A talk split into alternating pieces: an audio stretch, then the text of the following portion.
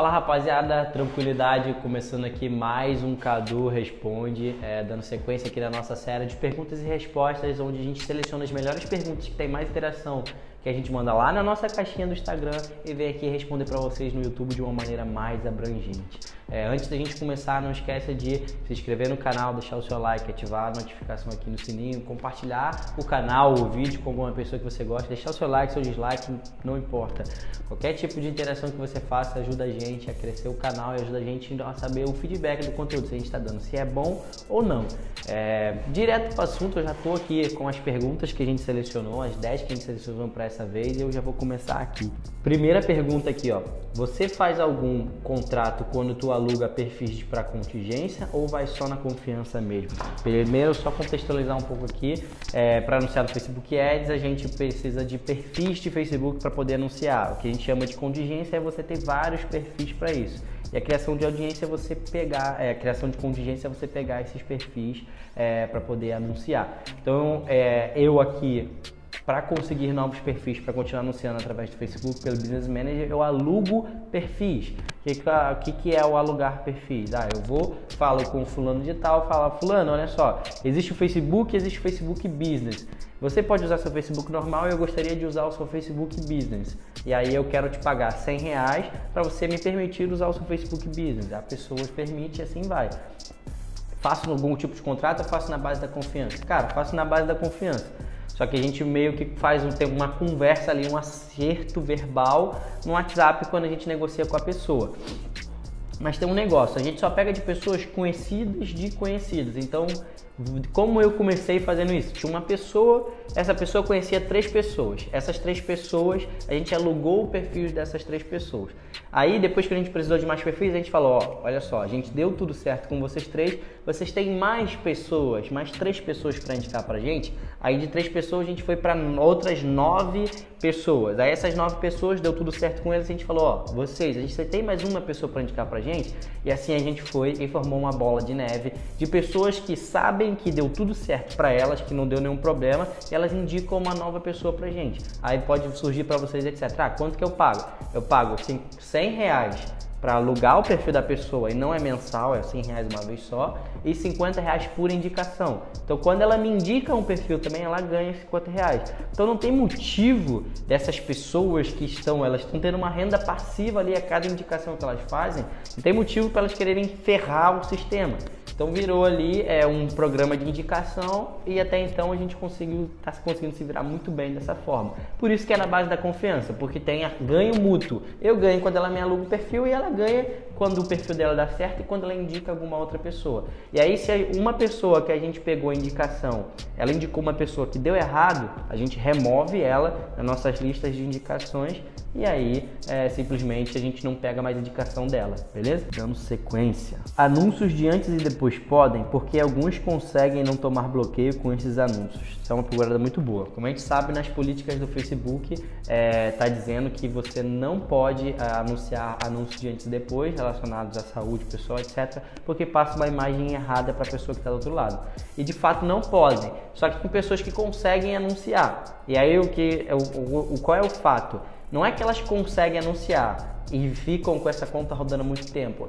É que elas têm, cara, muitas contas de anúncio a ponto de que uma cai, ela sobe outra, outra e outra e outra e já era.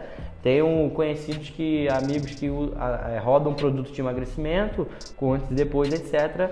Cara, os caras, para fazer faturamento de milhões, etc., os caras gastam mil, duas mil, três mil contas de anúncio por mês para rodar esse tipo de anúncio. Então, eles estão preparados para isso. Você aí do outro lado que tem uma, duas contas de anúncio, não vai conseguir de fato. Por quê? Porque você não tem estrutura para isso.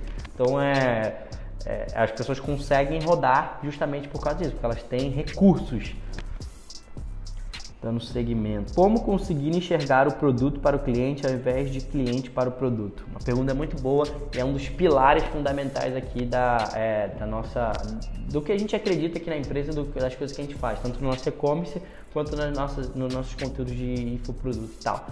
Cara, é difícil você internalizar esse conceito inicialmente, porque todo mundo te ensina aí no dropship, no produto, etc. Cara, pega esse produto aqui e vende para o máximo de pessoas que você puder possível, etc. Beleza. Porém, cara, eu introduzi para a galera um conceito diferente, que é o do catálogo de audiências, onde você anuncia mais vezes e outros produtos para o seu próprio cliente através das suas audiências. E o produto para o cliente não é que o cliente ele está avulso no ar. Aonde está o seu cliente? O seu cliente ele está nas pessoas que envolveram o seu Instagram, envolveram o seu video views, entraram no seu site, no View Content, Delete Cart, no Checkout, etc. Essas audiências, vamos dizer que você tem um milhão de pessoas no View Video 95 dos últimos 30 dias. Esse público ele é melhor do que qualquer lookalike que você for ter na vida. Por quê? Porque são pessoas mornas que estão engajadas ali com o conteúdo que você é, está promovendo e está tentando vender. Então essa é a parada. Quando você pegar algum produto novo, você quer vender ele para o seu cliente e não procurar um produto para o seu cliente. O que, que é isso? Um produto para o seu cliente é você pegar o produto novo e testar inicialmente nas suas audiências. E aí depois você achar públicos abertos para isso, com certeza. E aí um, um, um, cliente para o seu produto seria você pegar um produto qualquer e testar para uma audiência qualquer. Isso é o que eu não recomendo, por quê? Porque é muito caro e para funcionar você teria que ter uma taxa de conversão muito alta, que é difícil para ser, você teria que ser agressivo, e aí seria uma bola de neve de coisas que você precisa ter, muito difícil. Aí você vai falar, Cadu, mas eu não tenho audiência. Tudo bem, você não tem audiência, você primeiro você precisa procurar definir qual é a audiência que você quer e aí você achar um produto que funciona para resolver aquela dor e aí vendendo aquele produto você vai começar a formar a audiência. Só que depois que você tem uma base, uma audiência, não precisa formar uma nova. Você continua usando e realimentando aquela e assim seus resultados vão aumentar gradativamente conforme você vai crescendo a sua audiência, beleza? Seguindo, como você estrutura seu cronograma de trabalho? Tem vários clientes quando otimiza. É, a questão de clientes e como otimiza, eu não entendi muito bem, mas como a gente estrutura o nosso cronograma de trabalho? A gente usa muitas ferramentas de gestão e ferramentas de processos. A gente usa muito o Asana, que é um gerenciador de projetos, ele é ótimo. É, é, tipo um Trello, só que três vezes melhor. A gente usa o mapa mental, o MindMaster. Então a gente tira as coisas da nossa cabeça e prota dos mapas mentais. Então isso ajuda muito a gente a entender processos. A gente usa muita planilha do Google, muito Google Docs. Então a gente usa o Google, o G Suite, né, o Google Drive, as ferramentas dele por inteiro. Então essas são as ferramentas ali de gestão de processos que a gente usa. Então fica tudo documentado num lugar só. E aí essa é como a maneira como a gente se organiza. A gente usa o Slack para comunicação também. Então são boas ferramentas de, de gestão que a gente usa aqui na empresa que ajudam bastante. Próxima pergunta. Diz uma coisa que você faria diferente no seu início do drop se tivesse a experiência de hoje. Boa. É, essa pergunta ela teve muita, muita repercussão aqui, porque a minha resposta para ela, eu vou até ler e depois eu vou exemplificar ela. Eu coloquei, cara, usar um markup de 6x. Markup é o que a gente usa para precificar os produtos. É, por quê? Porque é mais fácil de escalar e você precisa de menos vendas para um faturamento maior do que em relação ao markup de 3x, que é o que o Drop é, recomenda em si para a galera, né? E deixa eu explicar o porquê isso, porque um markup de 6x, etc. E isso vem muito do que a gente já fazia com cápsulas, eu só não conseguia anexar muito bem ao início. Pô, na, com cápsula ali, encapsulado, é, a gente compra o produto, um pote, sei lá, por 10 reais, Aí tem a logística e o frete que vai sair mais 30 reais, então é 40 reais. A gente vende esse produto um pote só, é, geralmente por 197, então é 200 reais. Então aí é um markup é, de 5 para cima, né? Uma, é muito bom. É, e isso faz a gente ter muita margem de tráfego para investir bem nesses produtos e escalar bem. E no dropshipping as pessoas recomendam muito markup de 3x, que é você pegar o valor do produto e multiplicar por 3. Então, sei lá, custa 50 reais o produto mais frete e aí você vai tentar vender por 50. O grande problema disso é que a sua margem de tráfego fica muito baixa. E aí você tem que vender o produto com uma margem de tráfego de 20, 25, 30% no máximo. E cara, por experiência própria não dá. Quanto mais você quer escalar em tráfego, mais margem você precisa. E aí aonde vem essa margem? Tem que estar no preço do seu produto. Se você está vendendo um produto com um ticket muito baixo, essa margem não existe. Quando você bota um preço maior, o que acontece? Geralmente com uma capa de 3x fica o quê?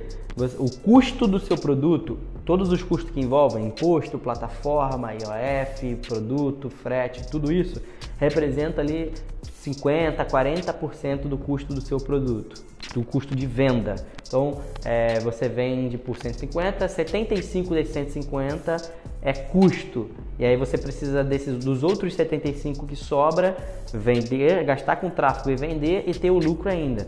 Isso é muito caro. Geralmente com um markup maior, por exemplo, nesse caso de 6x, o custo ali do seu produto ele fica em 30%, o custo total com o imposto, com o produto, com o frete, com tudo, fica em 30%. E aí você tem 70% de margem para você gastar com tráfego e aí ter lucro. Então fica muito mais fácil ter lucro. Lógico que você vender produtos com markup tão alto, com custo tão alto, não é fácil. E aí você depende de ter uma estrutura mais robusta de vendas. Você precisa ter uma página de vendas melhor, um poder de convencimento melhor, uma copy melhor, vídeos melhores. O produto de fato precisa ser de qualidade. Então não leve ao pé da letra. Não é todos os produtos que você consiga fazer isso. Mas se eu pudesse indicar, foque nos produtos que você pode. Dino. O CBO está zerando um aprendizado. Ainda vale a pena? Boa. Essa pergunta aqui para contextualizar é que no começo do CBO, quando você aumentava o orçamento, ele não resetava a aprendizagem dos fundos de anúncio. Agora, quando a gente aumenta o orçamento, ele reseta. E aí a pergunta é se vale a pena mesmo com isso, porque antes essa era a grande vantagem do CBO. Cara, eu acredito que vale, simplesmente porque o CBO é o futuro e cara, a gente só usa CBO já tem alguns meses e o CBO para tudo que eu considero. Ele é muito, muito, muito melhor do que o orçamento conjunto de anúncios. Simplesmente porque o Facebook sabe mais do que a gente. Se a gente dá cinco conjuntos para ele, é, vamos dizer assim que eu quero gastar 100 reais com lucro.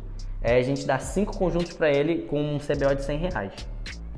Ele decide onde ele vai gastar. Ele, a tendência que ele gaste é onde vai ter o melhor resultado. Porém, se a gente quisesse gastar esses 20 reais com um conjunto de anúncios, a gente ia botar 20, 20, 20, 20, 20, ia dar 100 no total. A gente não sabe qual que é o melhor.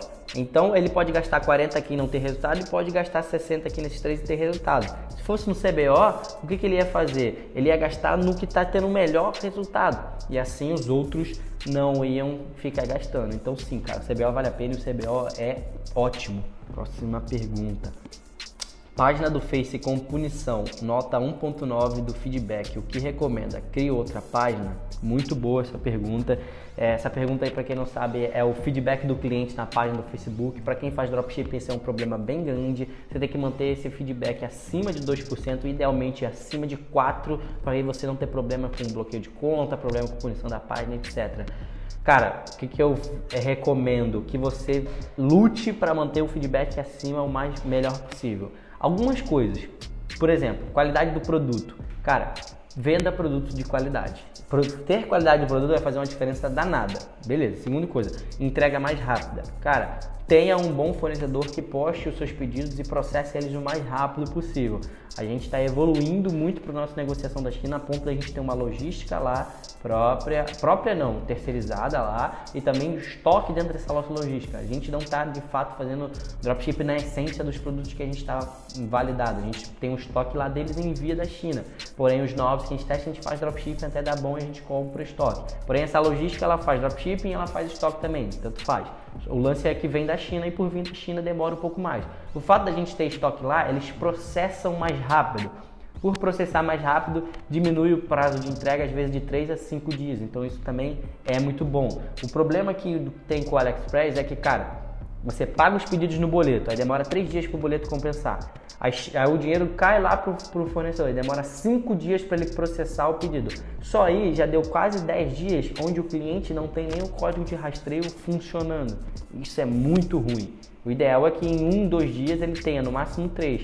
O que acontece comigo? Geralmente em um dia útil ele já tem o código de rastreio funcionando, então isso ajuda muito a melhorar ali o tempo de entrega. E aí, você vendo essas coisas, outras coisas que você pode fazer, que é o que a gente mais faz e é o que dá mais resultado para a gente manter um feedback da página mais alto. Pedir para o cliente lá na sua fanpage no Facebook e avaliar positivamente escrever uma recomendação. Isso ajuda muito a gente, tanto para vender mais, quanto também para aumentar essa, esse feedback aí. E aí, outras coisas que você pode fazer é, cara, você pode pegar e, e pedir para pessoas que você conhece lá e postar e recomendar a página que você faz um bom trabalho, etc. Isso vai ajudar também a aumentar. Então a maneira que a gente usa para aumentar é através das avaliações. Quanto mais avaliações positivas na página, maior esse feedback do cliente vai aumentar. Só que já aí chegou, você já perdeu a página, etc. Eu já vi gente criando nova fanpage e a punição seguindo porque o cara usava o mesmo domínio, o mesmo pixel, etc. Então, se você for criar uma nova estrutura para se livrar dessa punição, eu recomendo que você crie tudo do zero, desde o domínio da loja, do nome da loja, da fanpage, do Instagram e até do pixel, porque eu tô vendo que essa punição segue para quem usa o mesmo domínio, o mesmo pixel e a mesma página, beleza? Outra pergunta aqui. Quando desistir de um produto na CP2? O CPA está um pouco além do break-even, beleza. Para quem não entende ainda, é CP1, CP2, CP3 é meio que uma metodologia que eu ensinei para a galera dos K3Ps.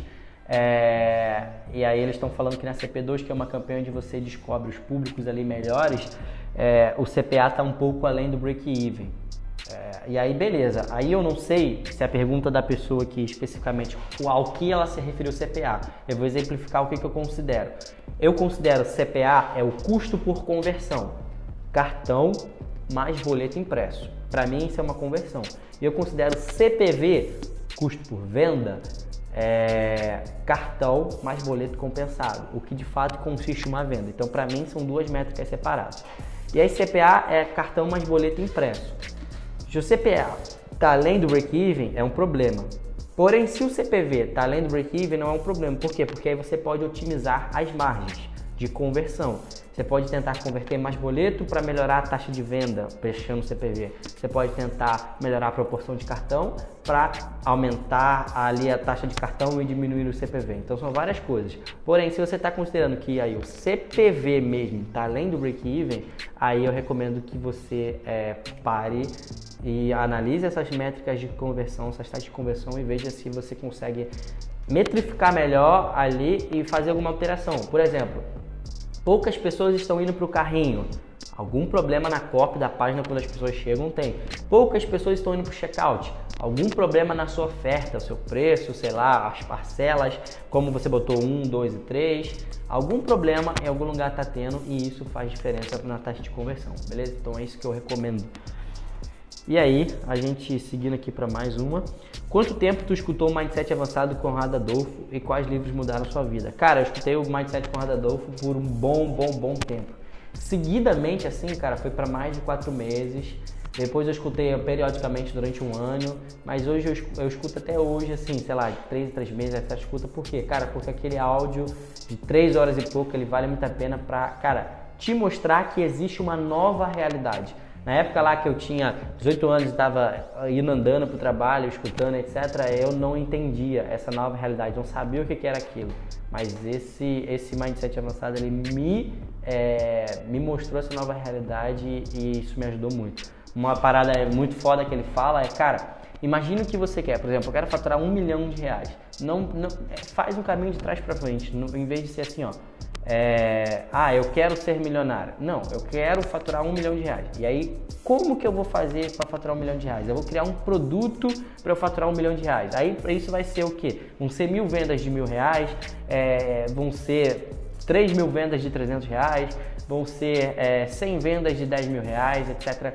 Como que a gente, como que eu vou fazer para faturar esse um milhão? E aí, cara, ele vai mudar a tua relação com o dinheiro, etc. Isso é muito bom, muito bom mesmo.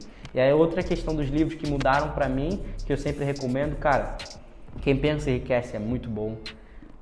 Pai Rico, Pai Pobre, muito bom. O Mito do Empreendedor, muito bom. Poder Sem Limites, muito bom. São livros ali para começar a despertar é, a tua cabeça e você começar a acordar para essa nova realidade. Porque de fato, você está aqui e você quer ir para uma outra realidade, que é essa realidade da internet, que a gente fala, que trabalha pela internet, blá blá blá, marketing digital, tudo isso é uma outra realidade. Às vezes para as pessoas é inconcebível essa novo tipo de realidade, essa nova é, modo de se viver, esse novo modo de trabalhar. E você precisa desses livros, desses áudios do Mindset Avançado Conrado, por exemplo, ou então dos podcasts que a gente faz aqui no canal, de outras pessoas que chegaram lá, para você começar a quebrar essas barreiras, essas crenças, etc. E você vê que você pode muito mais do que você está fazendo hoje, de fato, beleza? E aqui, seguindo para a última pergunta, um conselho para quem está querendo é, começar agora. Acho que a gente termina muito bem é, aqui a nossa de pergunta com essa. Cara, Primeiro, que existem várias maneiras de começar, vários caminhos, etc. Eu vou falar especificamente, um, acho que um, um geralzão. Não é assim, ah, para quem quer começar no dropship, para quem quer começar a vender seu produto, etc. no Facebook. Não, é um geralzão. Cara, em, tenta entender o máximo possível do que você está fazendo. No caso lá, quando estava começando, em 2015, que eu ia treinando para o trabalho, etc., eu fiquei uns três meses ali estudando, etc., do que eu ia fazer. Mas quando eu comecei, eu sabia de fato o que eu estava fazendo e por onde começar não tenta até às vezes ter pressa para começar, etc., sem entender de fato o que é que você está fazendo e por que você está fazendo. Isso é muito ruim. Então, por exemplo, você quer começar um dropshipping. Pô, aqui a gente dá bastante conteúdo sobre isso olha, estuda, aí você, aí você anota, hum, envolve Facebook Ads, beleza. Aí você anota, hum, CBO é necessário, beleza. Aí você anota CPA e CPV, o que, que é isso? Vou pesquisar no Google sobre o que é isso. Taxa de conversão, copywriting. Quando eu estava começando lá, eu fiz isso tudo. Tinha vários hangouts de 4 horas do Conrado, de outras pessoas do mercado de afiliados e tal. Eu ia lá anotando tudo. Lookalike, o que, que é isso? Tudo. Depois eu ia pro Google, pesquisava. Aí eu lia 3 horas do Google sobre aquele assunto, formulava o meu conceito, anotava, fazia um review, pum. Quando eu fui de fato botar a mão na massa, eu sabia. Só que tem um lance. Não seja só um aprendedor, seja um executor. É muito melhor. E aí tem o lance. Eu tenho essa boa facilidade, eu consigo aprender e executar. Tem gente que só consegue aprender, elas acham que nunca o que elas sabem é suficiente. Elas acham que elas querem sempre aprender mais. O conhecimento, cara, ele é infinito. Se você quer sempre aprender mais, você vai estar sempre buscando mais informação. Mas de fato seja um executor. Aprende um pouquinho, executa um pouquinho. Aprende um pouquinho, executa um pouquinho, que é de fato o que eu quero. Então, cara, o dropship no caso, não, não quer fazer dropship, não sai montando uma loja sem de fato entender o que você está fazendo ali. Tenta entender como é que funciona, o processamento de pedidos, etc. Tem muito vídeo no YouTube gratuito sobre isso, Facebook também e tal. E aí depois de fato você vai a mão na massa. Não saia comprando milhões de cursos para ter acesso à informação. Se você comprar um curso, compre, não tem problema nenhum. Só que, cara, foca naquele conteúdo que está passando até você ter algum resultado. E o que é resultado? Às vezes é diferente para mim, o que é diferente para você. Às vezes resultado é uma venda. Cara, você fez a sua primeira venda com o conteúdo que tem no curso. O curso te deu o resultado. Antes você não sabia nada, agora você sabe fazer uma venda. Então isso ajuda muito. Não queira achando que você vai fazer 100 mil, 300 mil, 1 milhão no seu primeiro curso, etc. Porque não é assim.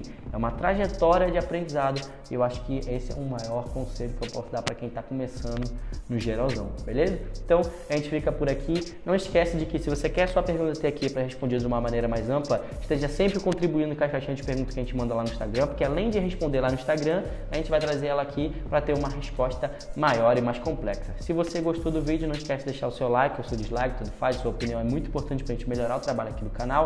Deixa seu comentário, ativa a notificação do sininho para você saber quando vem os próximos vídeos e compartilha com os amigos, beleza? Tamo junto, é só o começo e vamos mandar bala!